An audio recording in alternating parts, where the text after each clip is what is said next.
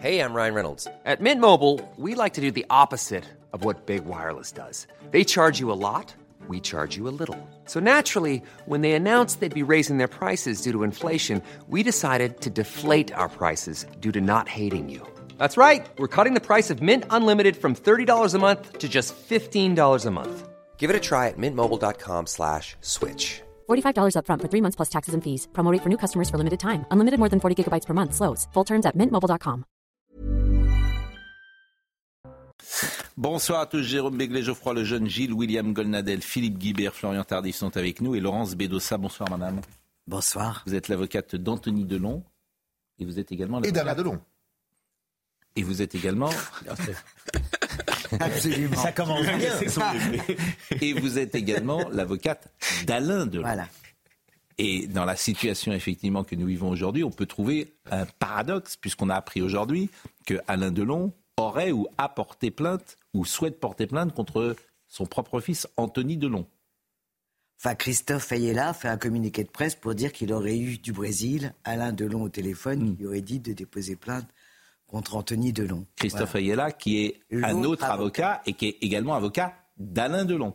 Et d'Anthony, et de toute la famille. Bon, et c'est ça qui peut nous étonner. Pourquoi euh, y a-t-il euh, des. Vous êtes des avocats avec des clients qui manifestement ne sont pas d'accord les uns avec les autres? Ou, il y a- ou alors il y a des avocats qui débordent un petit peu de leur euh, fonction Mm. naturelle hein, et qui sont peut-être en conflit d'intérêts. Bon, on va essayer de comprendre en tout cas ce qui s'est passé. la euh, question. On va essayer de comprendre ce qui s'est passé aujourd'hui. Je voulais simplement. Et et j'ai eu Anthony Delon aujourd'hui, qui sera avec nous d'ailleurs euh, demain matin à 9h. C'est vrai. je, je pense euh, euh, partager le sentiment de beaucoup de Français qui ont une très grande affection pour Alain Delon, mais aussi pour sa famille, qu'ils ont vu euh, grandir à travers les années et qui, au fond, n'aiment pas forcément voir ou être spectateurs de ce qui se passe aujourd'hui, parce qu'Alain Delon est, est un homme de 88 ans, c'est une icône euh, qu'ils aiment, qu'ils admirent bien souvent, et je pense que ça peut peiner finalement ce déballage qui euh, s'est mis en place euh, ces dernières heures et ce conflit. Et ce conflit. Alors on va essayer de comprendre euh, mieux la situation avec le sujet de Barbara Durand et vous allez nous expliquer, Madame, les tenants et les aboutissants de la, tenue- de la journée d'aujourd'hui. Le portrait tiré de cette famille, unie pour Noël, était certainement le dernier. Alors que le clan Delon se déchire, le père, Alain, annonce déposer plainte contre son fils Anthony. L'acteur l'a fait savoir par le biais de son avocat dans un communiqué. Il m'a indiqué être extrêmement choqué du déballage médiatique orchestré par son fils Anthony, qui n'a qu'un seul but, nuire à la réputation de sa fille Anouchka et lui nuire.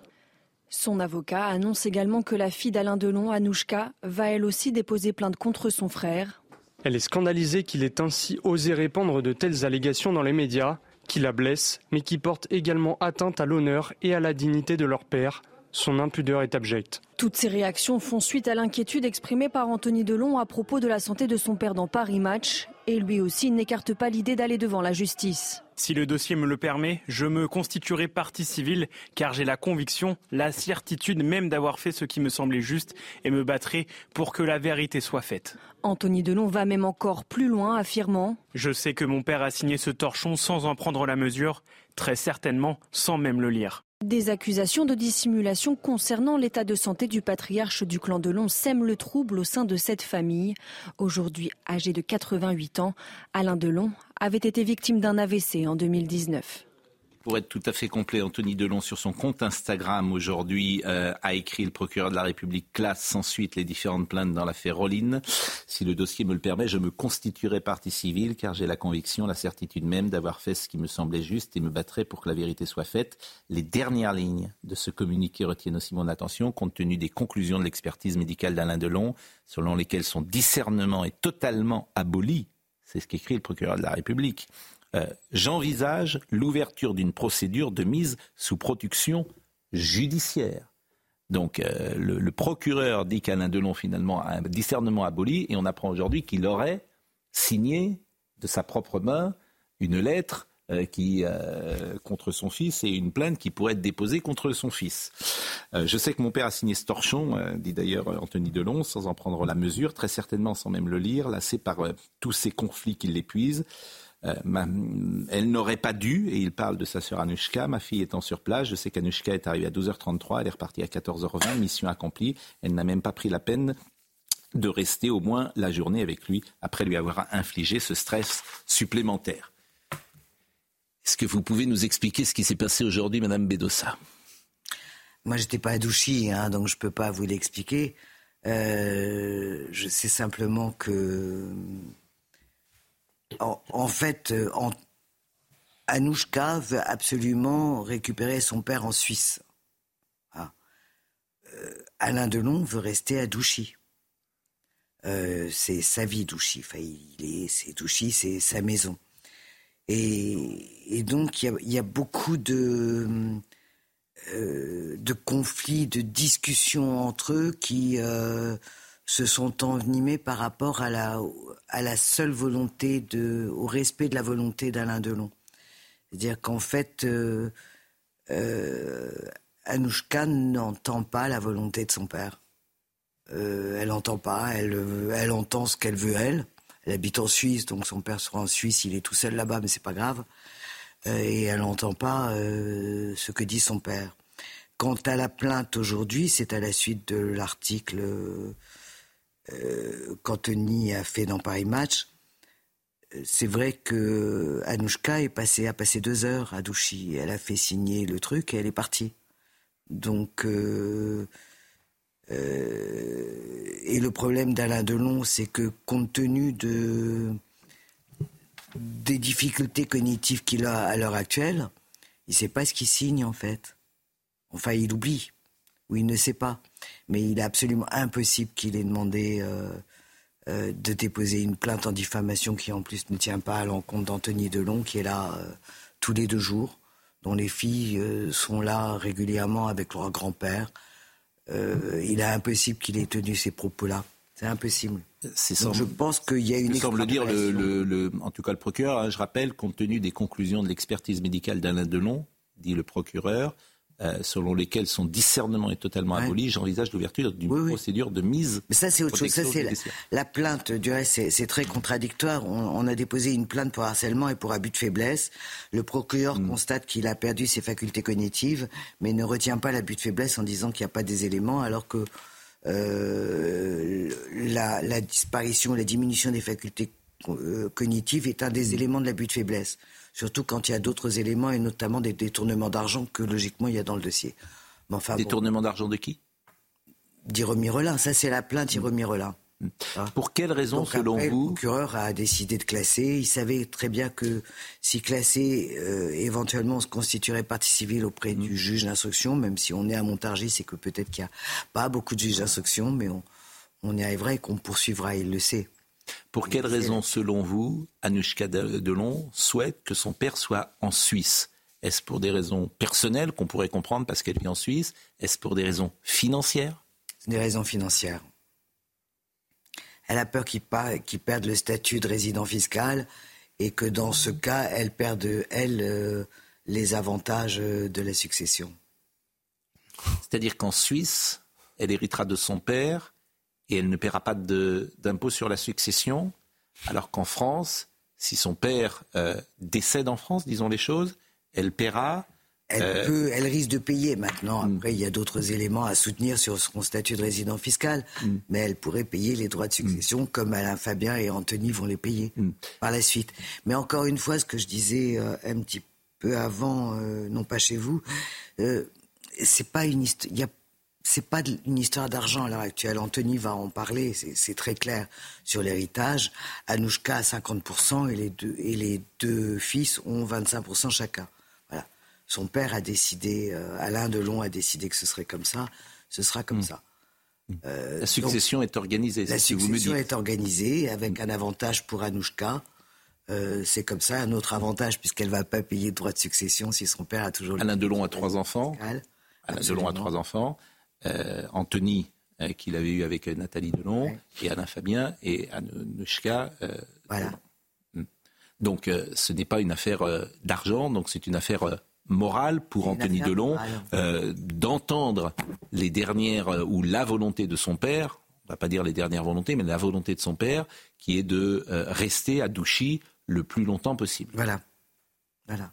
Et de pas aller, il n'y a personne mm. en Suisse. Enfin, il a un appartement vide sans aucun intérêt, il n'y a personne. Alors, quand vous nous dites ça, ça pourrait paraître extrêmement simple et on se dit euh, pourquoi tout ça euh, finalement? Parce que tous ces gens peuvent prendre leur téléphone et euh, si l'affaire en plus est réglée sur le plan financier de la succession, pourquoi ce, ce, déballage? Ou est-ce que lorsque les enquêtes ou les comment dire les, les, les, les non pas des procédures d'ailleurs, mais euh, lorsque M. Delon on a établi qu'il ne avait plus ses facultés cognitives, les examens, euh, les examens euh, lorsque effectivement sa fille n'en a pas fait état, est-ce que c'est parce qu'elle-même est vice-présidente d'une société et qu'elle voulait avoir les mains libres pour continuer son activité professionnelle, alors que si Alain Delon était mis ou sous tutelle ou sous curatelle, elle ne pouvait plus être aussi libre euh, de ses euh, mouvements, si j'ose dire.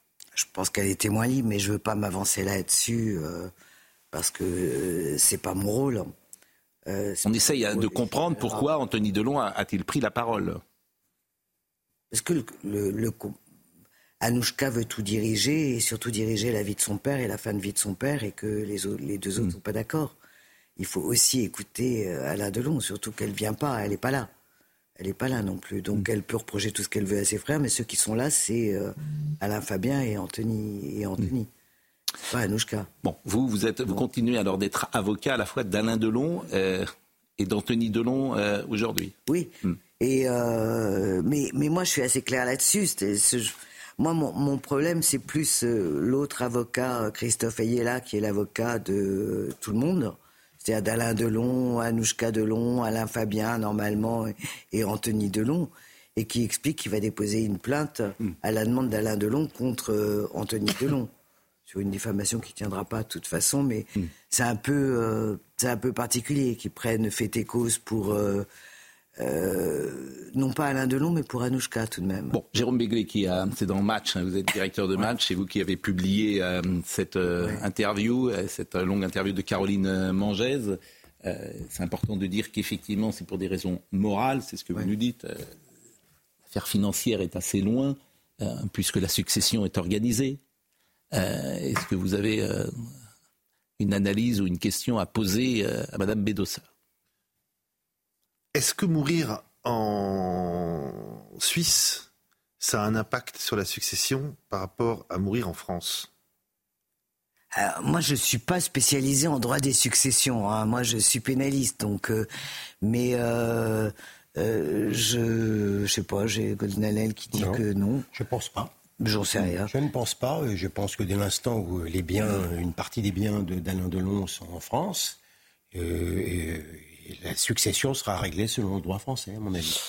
Bon, en tout cas, euh, on, est tous témoins et il y a quelque chose peut-être qui peut être jugé par les téléspectateurs, parfois un peu euh, une forme d'indécence que euh, les journalistes parlent de cela, vous parlez de succession, de mort possible, etc. J'en parle parce qu'Anthony Delon en parle dans l'interview. Hein. je ne me permets pas d'aller au-delà de ce qui est écrit et avalisé par Anthony Delon, ses avocats et relu par les nôtres. Euh, j'entends bien, mais euh, c'est un homme, euh, je le disais en début d'émission, pour, le, pour, lequel on a une grande admiration, qui est un homme de 88 ans.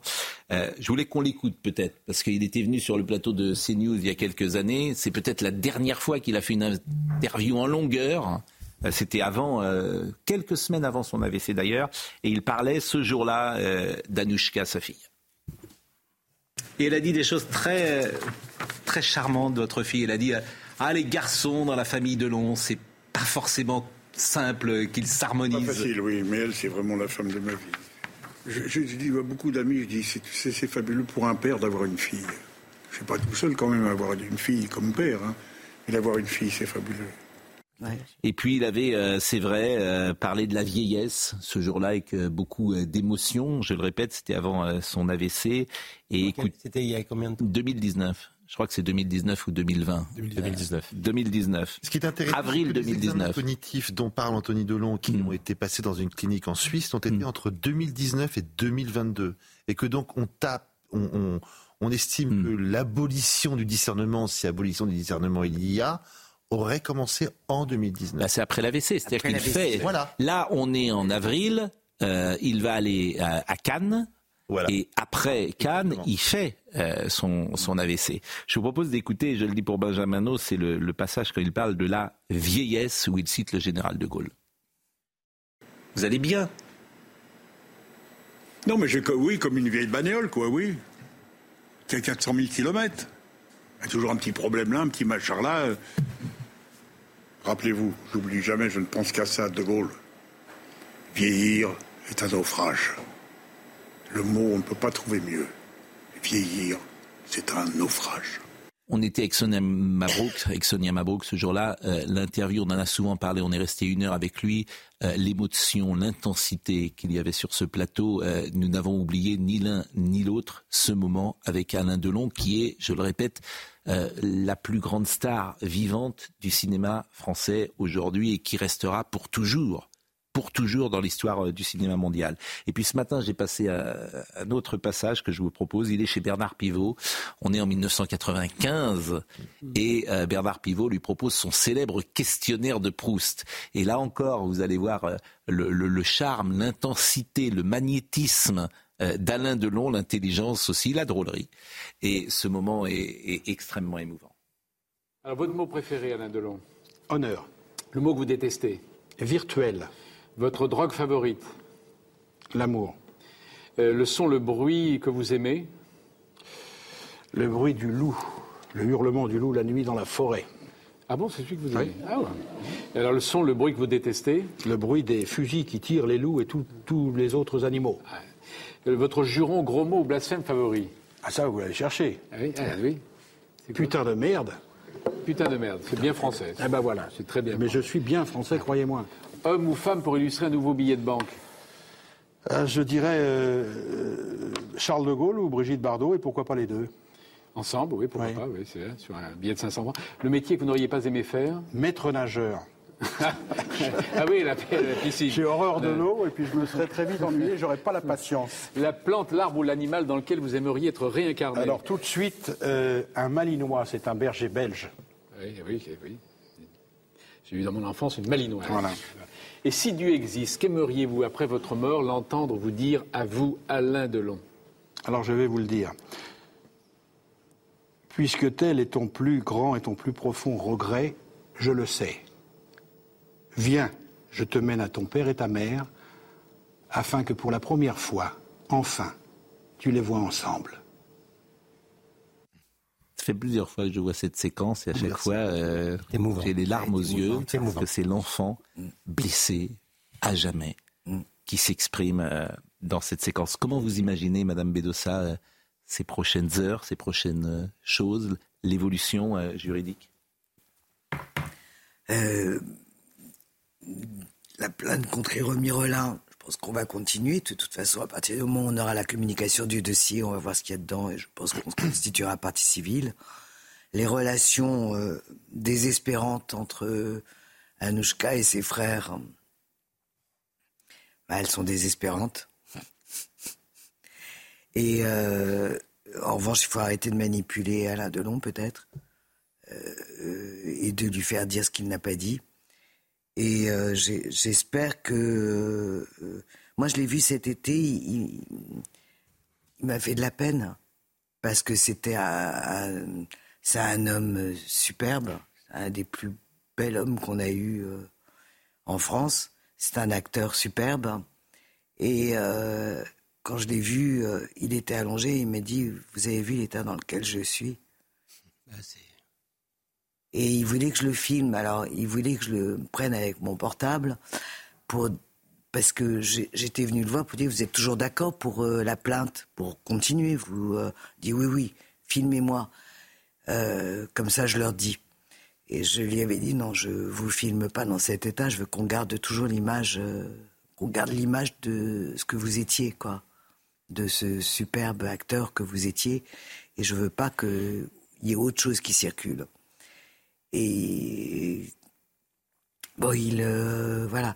Je pense que c'est une des raisons aussi pour lesquelles euh, euh, Anthony a mis très longtemps à parler des expertises cognitives, mm. parce que c'est aussi porter atteinte à l'image d'un des plus bels hommes qu'on a eu en France. Enfin, quand on parle d'Alain Delon, le plus grand acteur qu'on ait eu, quoi. Vous êtes son avocate depuis combien de temps? Moi, je le connais depuis longtemps, Alain Delon.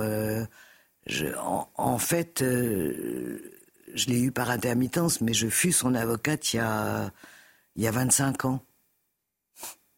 Euh, ouais, c'est ça, 25 ans. Il venait d'avoir 60 ans et moi, j'étais toute jeune avocate. Donc, je l'ai, voilà, je me suis occupée d'un certain nombre de dossiers pour lui. Et puis, euh, c'est par lui que j'ai connu Anthony Delon, qui est devenu, euh, pour lequel je suis devenue l'avocate et, et l'amie. Je vous remercie. Je vous remercie et on sera demain donc à 9h avec euh, Anthony Delon et on peut souhaiter effectivement qu'une solution, je disais à Anthony Delon cet après-midi, c'est toujours perdant-perdant dans ces cas-là. Quand il y a un affrontement de ce type dans une famille, tout le monde finalement perd. L'image est abîmée, euh, c'est tout le monde perd. Euh, Anthony Delon sera avec nous demain. Je vous remercie grandement. Hein. On va marquer euh, une pause. Et puis, bah, on va dérouler le reste de l'actualité aujourd'hui avec ce qui s'est passé, notamment ce remaniement ministériel qu'on attend. Merci beaucoup, Madame Bedossa. Et nous revenons dans une seconde. Il y a quelques actualités qu'on peut évoquer. Un mot sur Depardieu. Je crois qu'il n'y a pas eu de tribune aujourd'hui. Ça, fait plusieurs fois. Euh, ah, Gérard Depardieu devrait envoyer euh, une boîte de chocolat à toute la famille Delon parce que hop, il vient de se euh, faire euh, débouler du, de, la lucarne médiatique. Non, écoutez, il y a une, c'est vrai qu'il y a quelques, il y a une petite, il y a quelqu'un qui m'a fait rire aujourd'hui sur Twitter parce que j'ai vu affaire Delon afin de mettre rapidement fin à un déchirement familial entre frères et sœurs. Laetitia Hallyday propose de devenir l'héritière exclusive d'Alain Delon. Donc bon, on a le droit de temps en temps d'avoir un petit sourire sur, euh, sur les réseaux sociaux, c'est vrai que euh, bon, ça, ça, m'a fait sourire, euh, bon, bien évidemment. Mais en revanche, ce qui me fait moins sourire, effectivement, c'est l'état dans lequel est Alain Delon. Et bien sûr, c'est ce qu'il avait dit sur le plateau, d'ailleurs. C'est ah terrible. C'est terrible. Un homme de 88 ans, quand il dit la vieillesse c'est un naufrage, mais on le voit, c'est notre histoire, ça sera peut-être la nôtre future d'ailleurs aux uns et aux autres. Et on, euh, ce que vit la famille Delon, beaucoup de familles le vivent euh, aujourd'hui. C'est ça la réalité, parce qu'on va de plus en plus. En fait, comme on vit de plus en plus. Euh, et puis même dans une famille. Longtemps, si j'ose dire. Même dans une famille unie, je pense que c'est compliqué de garder la tête froide au moment de l'héritage. Hein pour un peu qu'il y ait, pour peu qu'il y ait un peu d'argent. Si vous parlez au notaire, effectivement, je pense qu'ils auraient quelques confidences à vous faire. Ah bon, un mot sur Depardieu quand même, parce qu'Olivier Véran euh, aujourd'hui a parlé de Gérard Depardieu. T'es pas tout à fait sur la même ligne d'ailleurs que le président de la République, peut-être. Un, les propos tenus par Gérard Depardieu dans ce, dans ce reportage tel que je l'ai vu. Ces propos me choquent et j'ai une pensée pour les, les, personnes qui se sont senties offensées, qui se sont senties, qui sont victimes. J'entends aussi qu'il y a des personnes qui ont porté plainte contre Gérard Depardieu, la personne, pas l'acteur, contre lui, euh, parce qu'elles estiment avoir été victimes de violences et qu'elles demandent une réparation. Et donc je vous ferai la même réponse que dans tout ce type de situation. Lorsque la justice est saisie, c'est à elle de trancher, pas à vous et pas à moi. Nous ne sommes pas un tribunal populaire. Bon, on ne fait que dire la même chose, mais... Euh, c'est courageux ce qu'il dit quand même. Hein. En quoi c'est courageux quand, il dit que, que, ses propos l'ont choqué, ce que tout le monde a dit, strictement tout le monde... J'ironisais, pardon. Ah oui, pardon. Oui. pas remarqué. Tout le monde a dit ça depuis le début. Enfin, je veux dire. Non, mais il essaye de corriger un peu le tir. mais ça ne, il a dû regarder les sondages. Ça n'invalide pas ce que ce que ce qu'a dit M. Macron. M. Macron euh, euh, n'a pas dit que la plaisanterie était très drôle. Il a dit simplement que c'était un peu spécial de la part de la ministre de la Culture de déférer tout de suite la Légion d'honneur, euh, d'enlever la Légion d'honneur à M. Depardieu. Ce qui est vrai, ce qui, ce qui... Bah, c'est spécial. Bien sûr, c'est spécial. Donc, euh, voilà. Et une procédure a été ouverte par M. Lecointre sans qu'Emmanuel Macron soit mis au courant. Et ça, je pense qu'il ne oui, je pense Il ne le pardonnera pas. Absolument. Parce qu'il est au-dessus, hein, nous sommes d'accord, dans l'ordre de la Légion d'honneur. C'est pas son genre de beauté. C'est vrai qu'il euh, n'était pas mis. C'est-à-dire que des conseillers étaient au courant. Pas quoi. Alors que lui n'était pas au courant. Pire que ça, hein, visiblement, Rima Abdul-Malak, donc sa ministre de la Culture, et le général Lecointre ont fait ça tous les deux. Oui, c'est ça. Et, ont averti parfois euh, des conseillers de l'Élysée, mais n'ont même pas averti le président de la République, qu'il a appris par ses conseillers. Mm. Ce qui, est, ce qui est très bizarre, c'est que, bien sûr, la plaisanterie de Depardieu est, est, épouvantable. Et même Depardieu le reconnaît d'ailleurs. le reconnaît, mais je ne sache pas qu'il y a eu des tribunes contre M. Meurice et de son, et de son Asie euh, sans mmh. prépuce. On en a parlé quand même ici. vous, vous, en avez parlé. Non, si, si, je suis en train de vous dire. Des tribunes. Je ne sache pas qu'il y a eu des tribunes et des contre-tribunes. Bon. Euh, autre sujet qui nous intéresse du jour, des expulsions en forte hausse après le vote de la loi immigration. Gérald Darmanin a relevé, a révélé pardon, le nombre de délinquants étrangers expulsés en 2023, un chiffre qui a bondi de 30% par rapport à 2022. Mmh. Donc c'est quand même positif. C'est le seul chiffre positif du rapport euh, de la Cour des comptes. Donc euh, il, a raison d'en faire état. Bon, on voit le sujet de Michael Dos Santos et euh, après vous me dites ce que voilà, vous me dites ce que vous pensez de ce rapport de la Cour des comptes sur l'état de, la politique, en tout cas en matière d'immigration, qui concerne les immigrés en situation irrégulière sur le territoire national. Voyons le sujet de Michael Dos Santos. En 2023, le nombre d'étrangers délinquants expulsés a augmenté de 30%. Dans le détail, 4 686 personnes ont été expulsées. Il n'était que 3 615 l'année précédente. Dans l'ordre, le Maghreb, l'Afrique subsaharienne et l'Europe centrale sont les principales zones de destination. Selon le ministère de l'Intérieur, ces chiffres correspondent aux éloignements effectifs à la sortie des CRA, les centres de rétention administrative, ou encore les exécutions des arrêtés ministériels d'expulsion validés par Gérald Darmanin. Les inscriptions au fichier des signalements pour la prévention de la radicalisation à caractère terroriste ne sont-elles pas prises en compte? Si Gérald Darmanin s'est félicité de ce premier bilan lors d'une réunion avec les préfets Place Beauvau, le ministre de l'Intérieur espère accélérer la cadence. Une fois promulguée, la nouvelle loi immigration pourrait permettre d'expulser les étrangers délinquants en situation régulière, même ceux arrivés en France avant 13 ans ou ayant un conjoint de nationalité française. Bon, Florian Tardy, vous allez nous mettre en perspective peut-être ce qui s'est passé aujourd'hui avec ce rapport, parce que la bonne nouvelle, nous l'avons dite, mais il y a peut-être des nouvelles qui sont moins bonnes. En fait, euh, la bonne nouvelle euh, du jour euh, est la conséquence d'une décision du ministre de l'Intérieur effectuée il y a plusieurs mois maintenant, face au constat qu'on n'arrivait pas à expulser les étrangers sous OQTF. Donc, qu'au fait le ministre de l'Intérieur avec ses équipes depuis plusieurs mois maintenant? C'est qu'il s'est concentré sur les étrangers en situation irrégulière délinquants. C'est-à-dire qu'on n'expulse pas plus de personnes, on expulse différemment. C'est-à-dire on se concentre sur les profils plus dangereux que les autres. Tant mieux. Tant mieux, oui. Ce qu'on appelle les profils top. C'est efficace. Et dans ce rapport, qu'est-ce qui, euh, selon vous, euh, est négatif? Tout est défaillant.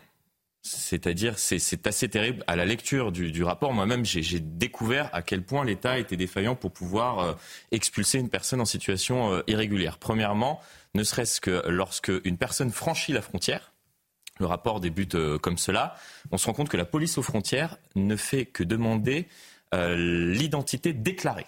C'est-à-dire qu'une personne peut tout à fait mentir sur son identité, on ne relève pas ses empreintes on ne tente pas de, vérifier et de scanner les papiers d'identité si cette dernière en a, et on ne recoupe pas euh, avec les fichiers euh, de la police et notamment de la police judiciaire pour voir si cette personne interpellée donc à la frontière a par exemple par le passé déjà été interpellée sur le territoire national, voire même a déjà commis des délits. Ça c'est le premier point.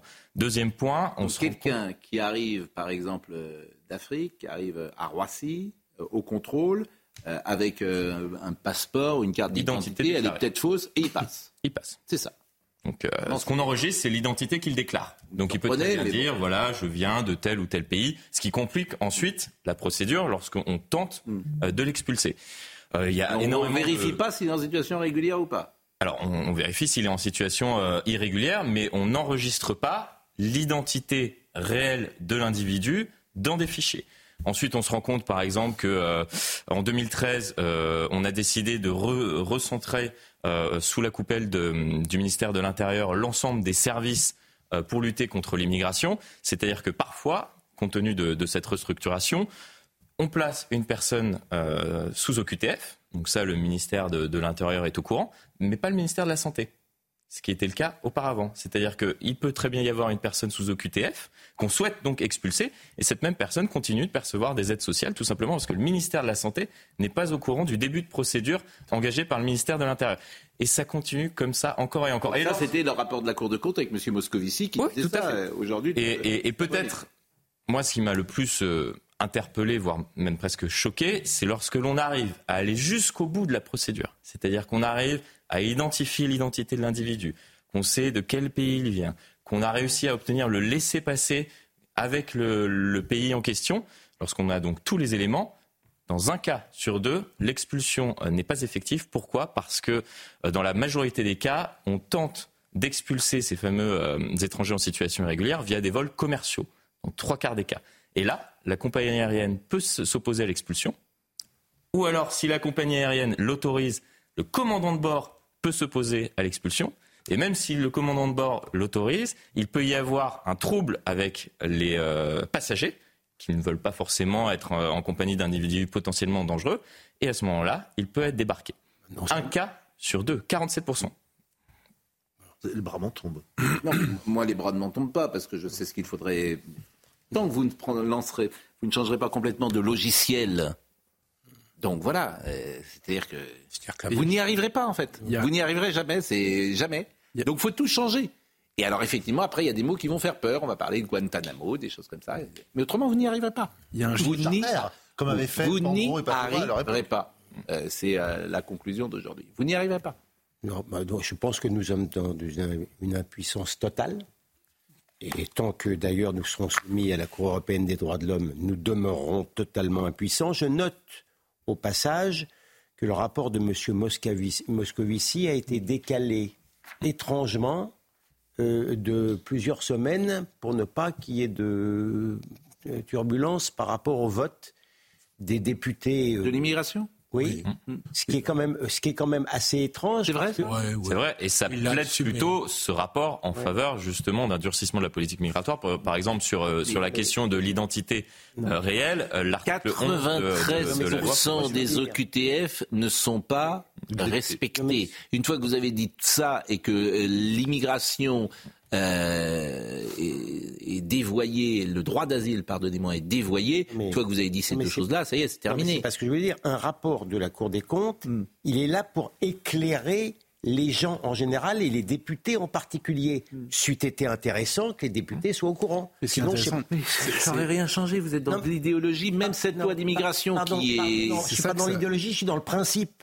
À quoi ça sert sinon la Cour des comptes ça, prouve juste le rapport. Je vais ajouter juste un chiffre, parce que vous avez commencé avec les 30%. 30% en chiffre brut, c'est 1000 personnes de plus. 30% hmm. euh, d'expulsion de hmm. plus. Hmm. Mais dans le rapport, il y a un chiffre entre 2019 et 2022, 447 000 OQTF ont été prononcés, les fameuses qui ne sont pas respectées. Donc on est d'un côté sur les 93% de 450 000 OQTF qui ne sont pas respectés, et de l'autre 1000 de plus, et on se gargarise de ces 1000 de plus. Et c'est mieux que rien. Mais ça vous prouve à quel point la loi immigration... Et cette loi immigration qui va pas changer grand-chose et qui n'est pas suffisamment effectivement euh, rude pour lutter contre l'immigration, Bon, bah, elle a été, euh, certains y ont vu une loi scélérate, une loi de Vichy, une loi fasciste, et j'avais cité Mediapart qui avait expliqué le Rassemblement national est au pouvoir, l'extrême droite est au pouvoir en France. Bon. Mais M. Beaune restera mis, il veut rester ministre, M. Beaune. On a parlé de M. Beaune ce matin, mais ça va être difficile pour lui peut-être. Ah pourquoi vous me parlez de M. Beaune maintenant Parce que je. ça a peu de rapport. Il est ministre des Transports. Je pensais à la loi. Vous parliez d'une loi scélérate. Oui. Il me semblait que M. Beaune ah l'a considéré comme scélérate. Ah oui, ah Donc ah mon intervention est partie. Ah mais M. Beaune, il a peur. Il a peur et comme tous les gens qui ont peur, il parle. il parle aux, aux Parisiens. Et il parle, vous savez, comme dans les films de Scorsese, quand celui qui va mourir euh, parle quand même avant. Euh, c'est exactement ça. Il a peur. Donc il est là, il a peur, il a peur. Parce qu'effectivement, il, il, a fait une, soirée des, conjurés. Oui, c'est ça. Il a ourdi un complot. Et puis alors maintenant, il est ennuyé. Parce qu'effectivement, ça se sait. Il a dit j'ai démissionné, et puis il veut pas démissionner, puis il veut rester. Parce qu'il veut garder sa voiture à cocarde. On s'attend. Parce qu'il veut être candidat. c'est au président de la République. Parce qu'il veut être candidat à Paris aux prochaines municipales. C'est au président de la République. Pour être dans un gouvernement, il faut d'abord qu'on vous le propose. Donc, euh, il rétropédale. Mais on verra. On verra ce qu'il euh, fera. On verra ce que fera le président de la République, plus exactement. Je dois reconnaître que cette interview, j'ai lu deux fois, parce que je me suis dit, mais c'était le 1er avril. Oui. Pas possible. De, de, c'est sortir avec du goudron et des plumes, quoi. Oui. C'est en rajouter dans le. Mais il pense que ses paroles vont le sauver. mais en plus, t'as le ridicule en prime. il pense que ses paroles vont le sauver, alors que ses paroles creusent sa tombe. Oui, enfin, oui, bon, oui, vous avez raison. Revenons. Euh... Non, mais ce que le président veut un choc d'autorité dans le pays. Donc, c'est-à-dire que si un président de la République conserve des ministres qui le menacent euh, quotidiennement de démissionner à chaque fois qu'il propose une loi qui ne va pas dans leur sens, Il y a un moment, oui.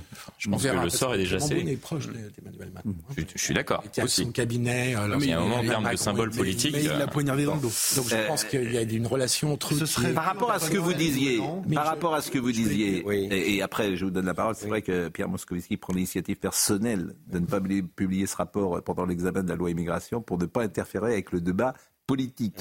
Et effectivement, les travaux de la Cour des comptes ont précisément pour objet, c'est ce que vous avez dit. C'est ce que essayé d'éclairer. de comprendre. Bien sûr, mais vous avez parfaitement raison. Philippe Guibert. Non, mais ce que dit ce rapport, c'est que notre machine administrative et juridique est complètement grippée face. Elle fait 40 ans. Non, ça fait pas 40 ans, parce qu'il y a eu une augmentation de la pression migratoire, et notamment de l'immigration clandestine. Et donc c'est ça que dit ce rapport. Alors, est-ce que... Attends, vous le découvrez là quand même mais non, mais il y a une augmentation de la pression migratoire. Tu ne peux pas avoir le même discours il y a 20 ans, et le même discours il y a 10 ans, et le même Non, discours non. aujourd'hui. Ah. L'augmentation de la pression migratoire commence il y a une grosse dizaine Non, il y a- d'années. il y a pas que ça. Donc, Non, ce qui est ah, très si, intéressant- ah, non, non, ce qui est Ah, très si. in- non, ce qui est très Tout le monde in- le dit, tout le monde Non, l'écrit. non, Philippe. Donc je voulais juste euh, ajouter un point. Il s'est amplifié il y a 10 ans, il a commencé il y a 50 ans. Oui, mais ça n'a rien à voir dans les proportions. Aujourd'hui, vous avez 500 000 personnes légaux plus illégaux qui entrent en France à peu près chaque année.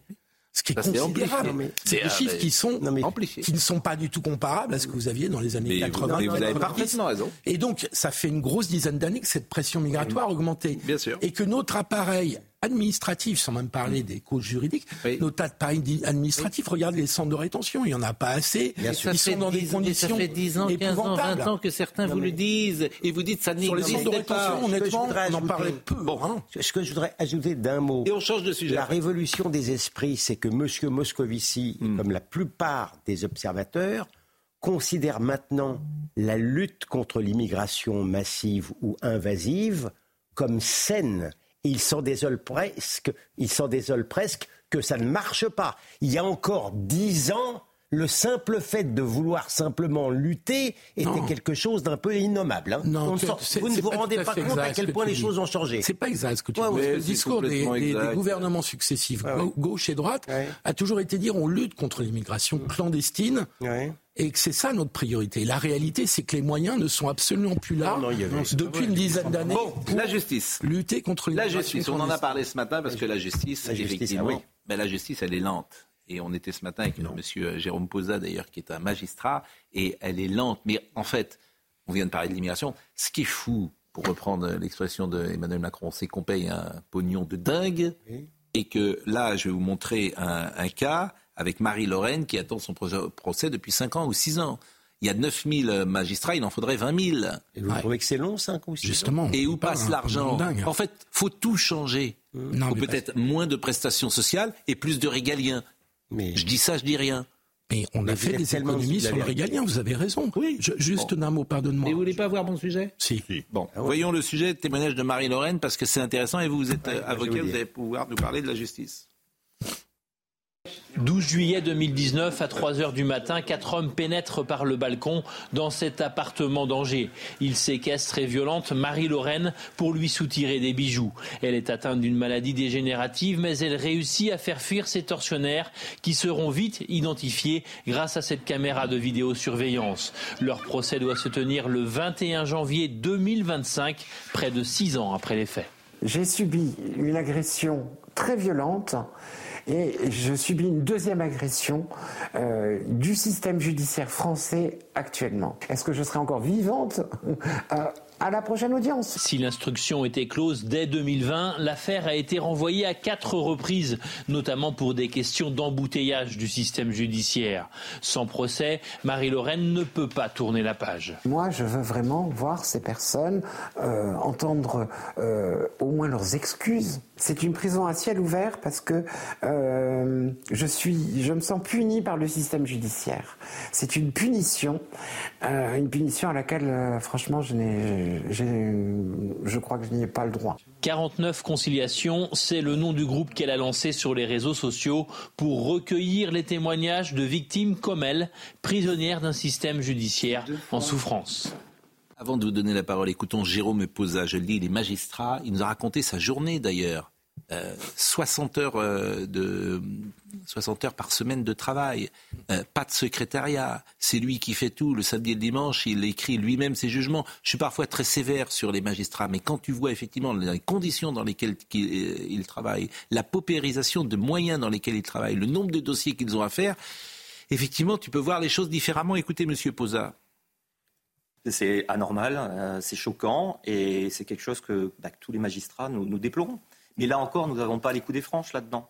Euh, on va nous reparler de toute la communication sur l'augmentation du budget de la justice, mais là encore, il faut vraiment rentrer dans le vif du sujet. Qu'est-ce qui est donné aux tribunaux judiciaires Voilà. On a besoin de plus de magistrats, point, c'est tout. Nous sommes 9500 en France, pour moi, on aurait besoin du double. Tout à l'heure, je vais reprendre le train, je, vais rentrer à, mon service. Là, à 15h, j'ai un débat, un débat contradictoire pour comme je suis laxiste, mettre quelqu'un en prison puisque euh, il a, il a été, euh, n'a pas respecté l'interdiction de ne pas rentrer en relation avec euh, sa, mère qui l'avait tapé. Et puis ensuite, je vais devoir, j'ai encore 40, 50 jugements à, rendre d'ici mardi, et je suis tout seul. En, en, même temps, je dois coordonner un service, c'est-à-dire que je chapeaute six magistrats et huit fonctionnaires.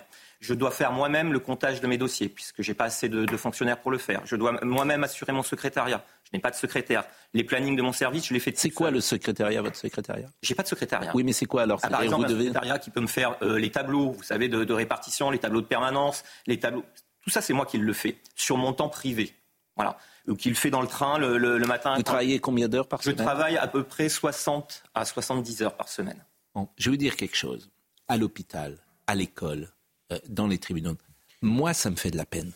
En fait, ça me fait de la peine de voir mon pays dans cet état-là. Je ne peux pas vous dire autre chose, ça déclenche chez moi, mais vraiment, ça me met au bord des larmes. Non, mais nous sommes dans un pays extraordinaire. Le français est le contribuable le plus important au monde qui a aujourd'hui des services publics qui sont en déshérence. Clairement, justice, école et puis hôpitaux. Mais sur la justice, moi, si j'avais le temps, j'écrirais un livre. Je vous assure, je suis pas dans l'outrance. Comment j'ai vu mourir la justice française? Le cas de la dame, pardon de le dire, il n'a rien d'exceptionnel. Je peux raconter une histoire où mon client, il a attendu 15 ans que ça vienne, mis en examen. Il ne pouvait pas sortir pratiquement de, sa, salle de bain à cause d'un contrôle judiciaire. Au bout de 15 ans, le procureur se lève, il me dit j'abandonne les poursuites. Et je vous dis pas ce que j'ai fait pendant 15 ans à écrire à quatre juges d'instruction qui se sont succédés et qui ne répondaient pas. Donc, je veux dire, on est, c'est plus que de la lenteur, c'est plus que de la paralysie, c'est de la thrombose.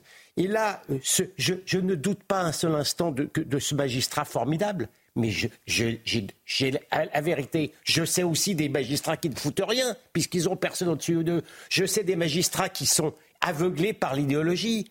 Il y a 30 ans, un type rentrait dans mon bureau, je lui donnais son avenir. Maintenant, il arrive, j'ai plus peur que lui, parce que nous sommes dans un système maintenant d'insécurité juridique. La réalité ce que je lui ai dit. et je vous assure que je n'exagère pas, Pascal. C'est ce que je lui ai dit ce matin, mais euh, vous dites j'ai vu mourir la justice, les médecins disent j'ai vu mourir la médecine, et les profs disent j'ai vu, vu, mourir l'école euh, de la République. Ce qui est terrible, c'est qu'on peut se demander quels sont les services publics qui fonctionnent en France. Et que si on se faisait... Les impôts. Les impôts, oui, merci. Et un peu la police. Et la police marche bien. Et, et l'armée. La police. Et l'armée. Mais la police, euh, je la serais police, elle se plaint, hein. moins, euh, moins. Ah, ah non, les enquêtes. Non, non, les flics. Il manque quand même un tiers de, des postes, quoi. Il manque. Oui, mais, 20, oui, mais postes. les flics sont excellents. Les flics mènent des enquêtes. Les flics retrouvent. Oui, mais il en manque, Pascal. Oui, mais ils, ils, sont en sous-effectif. Oui. Ils sont en sous-effectif. Mais, mais, le reste, vous regardez. Mais c'est des gens compétents et. Mais j'ai aucun problème. Tu n'entres pas euh, chez les flics. Tu y rentres par amour, par passion, et, et, et crois-moi, tu. Mais sans doute dans l'éducation nationale aussi. L'éducation nationale, euh, aujourd'hui, je pense que c'est un peu différent. Système, si oui. Je dire. Bon, mais Philippe Guibert voulait parler. Euh, bah, au bas mot. Mais c'est invraisemblable quand même. Franchement, c'est invraisemblable. On a fait le choix en France de privilégier le système social au dément du système des services publics fondamentaux. Mmh. Et donc, les gouvernements depuis une grosse dizaine d'années, gauche-droite confondue, premier mandat de Macron mmh. pareil. Euh, on fait des économies sur l'hôpital, on fait des économies sur la justice. C'est aussi le problème des places de prison. Pourquoi on n'en a pas construit? Parce que Bercy a voulu faire des économies là-dessus. C'est ça le fond du, sujet. donc il faut tout changer. Et, donc, écoutez Monsieur Seff qui parle. C'est pas une question de tout changer, c'est une question de changement de priorité. Eh Est-ce qu'on est prêt tout changer en fait. Est-ce qu'on est prêt à diminuer un peu le niveau de notre système social, santé, retraite en premier lieu pour récupérer de l'argent pour nos services publics fondamentaux. C'est trop gentil. Et la, suradministration, vous n'avez pas envie, le tas obèse, vous n'avez pas envie d'attaquer la Non, parce qu'on a fait des économies. Je l'ai vécu, Pascal, excusez-moi. Pendant dix ans, on a fait des économies sur les gommes et les crayons. Philippe, et sur les postes. Vous détrompez-vous, il y a eu des baisses de postes. Vous n'êtes pas sérieux, je peux pas dire. Je ne suis pas sérieux, je l'ai vécu pendant dix ans. La suradministration, écoutez. Ah non, vous parlez des collectivités locales. À la PHP, il y a 40% d'administratifs la PHP. Moi, je parlais il, y a, il y a 30 ans, il y avait pas. Alors, en Allemagne, je crois, on est à 22 ou 22% d'administratifs. Ça, c'est lié à la réforme de l'hôpital qui a été faite par des gouvernements qui ont voulu de la rémunération. Bon, écoutez cet exemple extraordinaire que cite euh, un des membres de la justice, les conditions dans lesquelles il travaille. Je crois qu'il est magistrat. Il y a un vrai problème de moyens euh, dans le système judiciaire français. Euh, c'est-à-dire que les dossiers s'accumulent, les dates d'audience sont difficiles à trouver, les locaux sont parfois trop petits. Je, ne vous parle même pas des conditions matérielles d'exercice du métier. Et vous nous disiez à l'instant qu'on en parlait pendant la, pendant la publicité, on utilise encore le fax dans la justice. On utilise, on utilise un système Word qui date de 95, de 1995, on, il y a 30 ans. Ouais, on utilise Word Perfect. Euh, alors c'est à peine en, cours de hmm. changement, tout comme pour le fax, c'est depuis le Covid qu'on on a des petites améliorations. Mais les cabinets d'avocats ont tous un fax dans leur bureau. Les, avocats sont obligés d'utiliser le fax parce que la justice a 30 ou 40 ans de retard technologique. Bon, alors il n'est pas magistrat et directeur de l'Institut de la justice et ils en sont encore au fax. Bon, pourquoi pas au pneumatique? Euh, Je suis désolé, je ne suis pas d'accord avec euh, l'explication un peu courte de Philippe. Quand Taubira et Belloubet ne veulent pas construire de prison, c'est pas uniquement une question de crédit, c'est parce qu'elle considère que la prison, c'est mauvais. Bon. Et tous les gens. Cas, Bercy a fait. Je ne dis pas que tu as tort hein, là-dessus. Hein. Je dis simplement que Bercy, de manière permanente, a fait faire des économies sur le budget de la justice de Sarkozy à Hollande jusqu'à. Écoutez, donnez-nous euh, l'État et vous allez voir comment on va faire euh, euh, rapidement des économies. Donnez ça à, à quelqu'un qui est habitué du privé. On commencera déjà à supprimer le signe que vous avez dirigé, qui sert à rien. Après, mais non, Pascal, vous êtes plein de démagogie là. Ah oui, je vais toujours un peu de démagogie. Les gens qui sont arrivés au pouvoir en 2017. Parce que le Conseil économique, et, le Conseil économique et social, je vais déjà. Mais je peux vous raconter mon la double. mais, oui, mais je vous connais. Mais non, vous ne la connaissez pas, mon expérience. Mais non. Je supprime. En 2017, tous les gens qui sont arrivés venaient du privé avec Macron et disaient on va vous, vous montrer comment ça fonctionne. Eh bien, ils l'ont pas fait. Eh ben, ça n'a pas très bien marché. Mais ils l'ont pas fait. Vous avez raison. ils ne l'ont pas fait parce que vous ne voulez le. Vous ne voulez pas attaquer dans le dur. Alors, ah, c'est à la fois le détail, le Conseil économique et social, je vous ai dit, ça ne sert à rien. Oui. Si vous voulez. À rien. Placer des copains. À rien. Si vous voulez. Mais c'est pas, si je veux, en fait. Mais en fait, c'est pas si je veux. Mais moi, je vous dis que c'est le système social qui coûte le plus cher. Ah oui, regardez les dépenses, Pascal. La dette. La, la, santé et la retraite. La santé et la retraite, on va en faire. Je vous assure, France. je vous assure, des mais là, économies. Pour demander aux Français, des économies. Mais, mais moins de retraite et moins de santé. Mais c'est pas le moins santé. Hein. plus compliqué. Hein. Des économies, bah, la, santé, je vais vous dire, les retraites, si déjà on s'en occupait personnellement, moi je veux bien m'occuper de ma retraite. Vous voyez, en fait, ah bah, je veux bien me m'occuper personnellement de ma retraite. C'est voulez remettre en cause le système par répartition, et, et, et, pourquoi pas, tiens. C'est pour ça qu'il faut, une bonne idée, faut peut-être tout changer, parce qu'effectivement, tu, donnes, tu donnes beaucoup, mais tu n'es pas sûr de recevoir beaucoup. Ah. Bon, mais peu importe. Euh, en revanche, euh, je voudrais qu'on écoute une séquence euh, intéressante, là aussi, d'un ministre, M. Béchu, qui est allé sur le terrain à Calais et qui évidemment s'est fait engueuler par euh, les gens euh, qui en ont assez d'être inondés. Il s'est fait et dans le Nord-Pas-de-Calais. Voyez cette séquence. Je vais vous dire ce que je pense carrément. Parce qu'ils sont bien gentils, toutes les communes environnantes, mais on n'a rien à branler, c'est nous qui en avons la merde. Vous avez mis les bottes aujourd'hui, mais nous, ça fait deux mois qu'on est avec les bottes. On vit comme des chiens dans les maisons. Euh, on démerde. Euh, c'est à vous de forcer la main aux euh, C'est quand même vous qui nous. une centaine de maisons et une Donc c'est quand même vous qui devez quitter les rênes. Parce que pour envoyer de l'argent en Ukraine, et vous, savez le faire. On a évacué. Donc je pense que de l'argent vient là, monsieur. Euh, on est capable d'aller sur la Lune, monsieur. On est capable quand même aujourd'hui d'aller sur la Lune.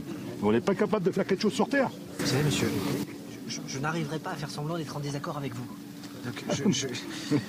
parce que c'est très exactement ce qu'on est venu dire.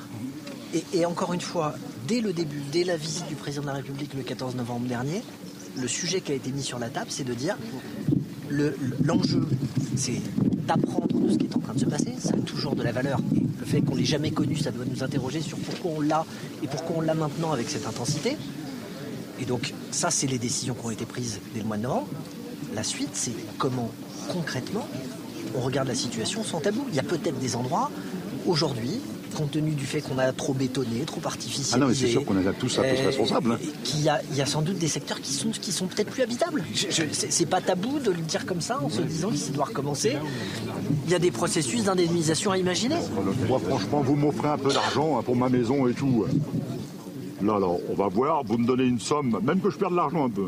Vous la prenez, vous la rasez, je vais construire plus haut. Là. Vous en êtes dans cette. J'ai plus envie, moi. Non, j'ai plus envie, là. non. Là, je veux dire, franchement, j'ai plus envie. Mon grand-père maternel était euh, agriculteur et il, il, disait cette phrase on ne peut pas en vouloir au ciel. Il y a des années il pleuvait, il y a des années il très, c'était la sécheresse. Bon, bah, il disait il y a des bonnes années, des moins bonnes années. Bon, et ça ne venait pas. Alors il, aurait 120 ans aujourd'hui, et, et, ça ne lui serait jamais venu à l'esprit de réclamer de l'argent au-delà de, euh, éventuellement en 76, de fameux impôts sécheresse, etc. Par ailleurs, n'oublions pas, et d'ailleurs Béchu le dit, on a construit... Si les gens du Nord-Pas-de-Calais qui vous écoutent vont être contents de ce que vous leur dites. Mais je, je ne fais que rapporter un témoignage, en l'occurrence familial, qui n'est pas complètement... Est-ce que, est-ce que, en fait, euh, l'État est responsable de la situation bah, si, sur, sur euh, non climatique. non. non. non. Et le fait qu'on construise des maisons, qu'on bétonne partout, ça a aussi été une volonté d'un certain nombre de Français, d'habitants de certains départements, régions, qui préféraient avoir des trottoirs, des rues, euh, des cours ah pavés plutôt bah, que voilà. Et, et objectivement, on paye ça aujourd'hui. Bah, en tous les cas, Christophe Béchu ne me paraît pas totalement responsable bah, de cette situation. Et donc il y a une tendance aujourd'hui. Oui, il est d'accord avec Il y a une tendance. Il y a une tendance, si vous voulez, un peu naturelle de considérer que même les catastrophes naturelles mm. doivent être reprochées euh, un peu aux politiques comme on le reproche à je sais pas qui. C'est quand même, c'est non, je suis d'accord avec euh, ce que vient de dire Jérôme. Donc c'est facile, c'est facile euh, du point de vue qui est le vôtre. Non, non, c'est tellement plus facile d'avoir en face un type, un ministre qui vient et de l'engueuler en disant vous êtes un incapable, etc., etc.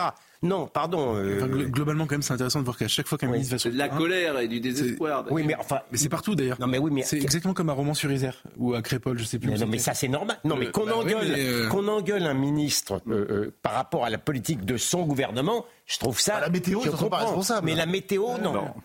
C'est tout. Mais on dépensera de l'argent pour. Bon, en tout cas, on pourrait avoir une réflexion, puisque c'est la fin de notre émission, sur ce que vous avez dit. En fait, vous avez travaillé, vous êtes le seul d'ailleurs qui a travaillé dans l'appareil d'État ici. Je n'osais pas le faire remarquer. Donc, euh, vous avez une crédibilité certaine. Mais en même temps, quand je parle avec vous sur ces sujets-là, j'ai l'impression qu'il n'y a rien à faire. Non, ça qui me facilite. Je, je peux pas vous dire autre chose. J'ai l'impression qu'il n'y a absolument rien à faire. Non, non. à chaque fois que je vous dis, il faut faire uniquement, si vous voulez, si vous faut voulez. Faire des choix. Bon, faut, faut, faire, des choix. On peut pas avoir une armée super euh, performante, euh, du régalien qui doit être plus performant, un système social. Mais comment on faisait il y a 50 ans? Bon Mais de bois Pourquoi ça marchait? moins importante et pourquoi? sociale. Et, et ben, ça a ben commencé sous Giscard. Ça s'est prolongé après. Eh bien, peut-être. Mais il y avait des retraites, que je sache, les gens. Oui, mais le niveau des retraites a été nettement amélioré par rapport à ce qui Et l'espérance de vie a beaucoup progressé. oui, mais les retraites sont en fonction.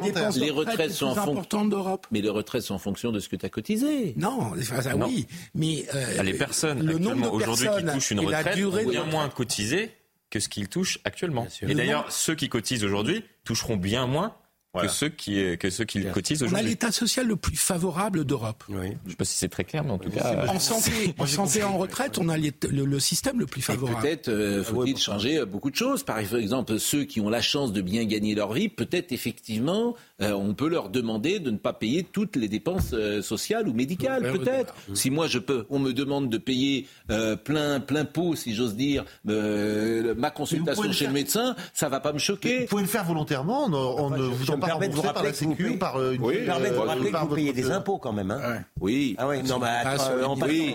De, non, mais bon, bon, enfin bref. C'était mon côté social que je voulais faire ressortir à l'instant, mais vous ne l'avez mal. Non, j'ai pas aimé ce geste de générosité spontanée. Bah, Reprenez-vous. aspect de gauche. mais, mais le, gaul- le gaullisme, c'est quoi C'est ça le gaullisme Bien sûr. La gauche aussi. Quoi Qu'est-ce qu'il y a Oui, oh C'est pas ça le gaullisme, c'est un bout du gaullisme. Bah, c'est aussi ça. Le gaullisme social, c'est le gaullisme de gauche, c'est Philippe de Chartres et ses amis. Mais c'est pas, c'est pas le gaullisme tel qu'il était. Ah, c'est le gaullisme, c'est aussi ce rapport-là. Jean Charbonnel et Philippe de Chartres, je parle. euh. Bien sûr. Si, si, tu as raison. Bon, euh, Je confirme tout ça. je- je- je- je- vous, on- vous nous avez perdus. Dès- dès qu'on dès qu'on Oli- élève un peu le débat, il n'y a plus personne. hein. Écoute, je veux bien qu'on parle de Philippe de Chartres euh, à, 21h01 ce soir, oui, bah, mais je suis Jean pas sûr que, pas rien. effectivement, que ce soit élevé le débat que de parler de Philippe de Chartres. Bon, on est en débord, euh, si j'ose dire. Olivier Benkemoun. Bonsoir. Bonsoir.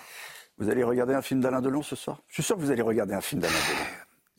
Euh, il y a un- moi, il y a un film que j'adore, euh, qui est méconnu, euh, qui s'appelle Un flic de Melville. C'est le dernier Melville. C'est un film extraordinaire.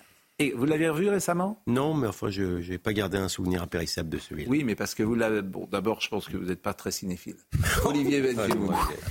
Je pense que vous, vous. c'est- c'est- c'est- ah, c'est-. Non, mais c'est. J'ai rarement entendu une contre-vérité. Vous savez, j'aime pas me mettre en avant. Non, on le constate. J'ai horreur de parler de moi. Mais Mais bon, vous, c'est. c'est une contre-vérité quand même assez. C'est la septième compagnie que vous aimez regarder régulièrement. et- C'est vachement bien. Mais c'est très bien d'ailleurs, Bien j'adore. Bien une- sûr. Bon, là on déborde vraiment beaucoup. Sérieusement, Olivier. Dans un instant, on sera avec le colonel euh, Rafovitch, porte-parole de, de l'armée israélienne. Euh, vous savez que dimanche, euh, ça sera trois mois. Trois mois précisément la date exacte de- des attaques euh, terroristes. Euh, le porte-parole de, de n'a pas pris la parole depuis la mort du numéro 2 du, du Hamas. Il n'y a eu aucune communication. Donc ce sera sa première prise de, de parole. On commentera tout ça et puis tout le reste de l'actualité. À tout de suite.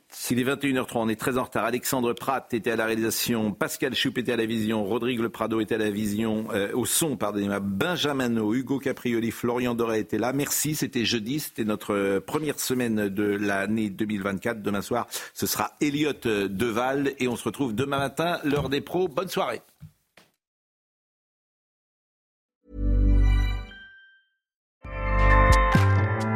ACAST powers the world's best podcasts. Here's a show that we recommend. Hi, I'm Jesse Cruikshank. Jesse Cruikshank. I host the number one comedy podcast called Phone a Friend. Girl, let's phone a friend. Not only do I break down the biggest stories in pop culture with guests like Dan Levy and members of InSync, I do it with my own personal boy band singing jingles throughout because it's my show. It's your show, girl. New episodes of Phone a Friend Yeah. drop Thursdays wherever you get your podcasts. So work it, girl. Yeah, work it. Okay, that's enough. ACAST helps creators launch, grow, and monetize their podcasts everywhere. ACAST.com.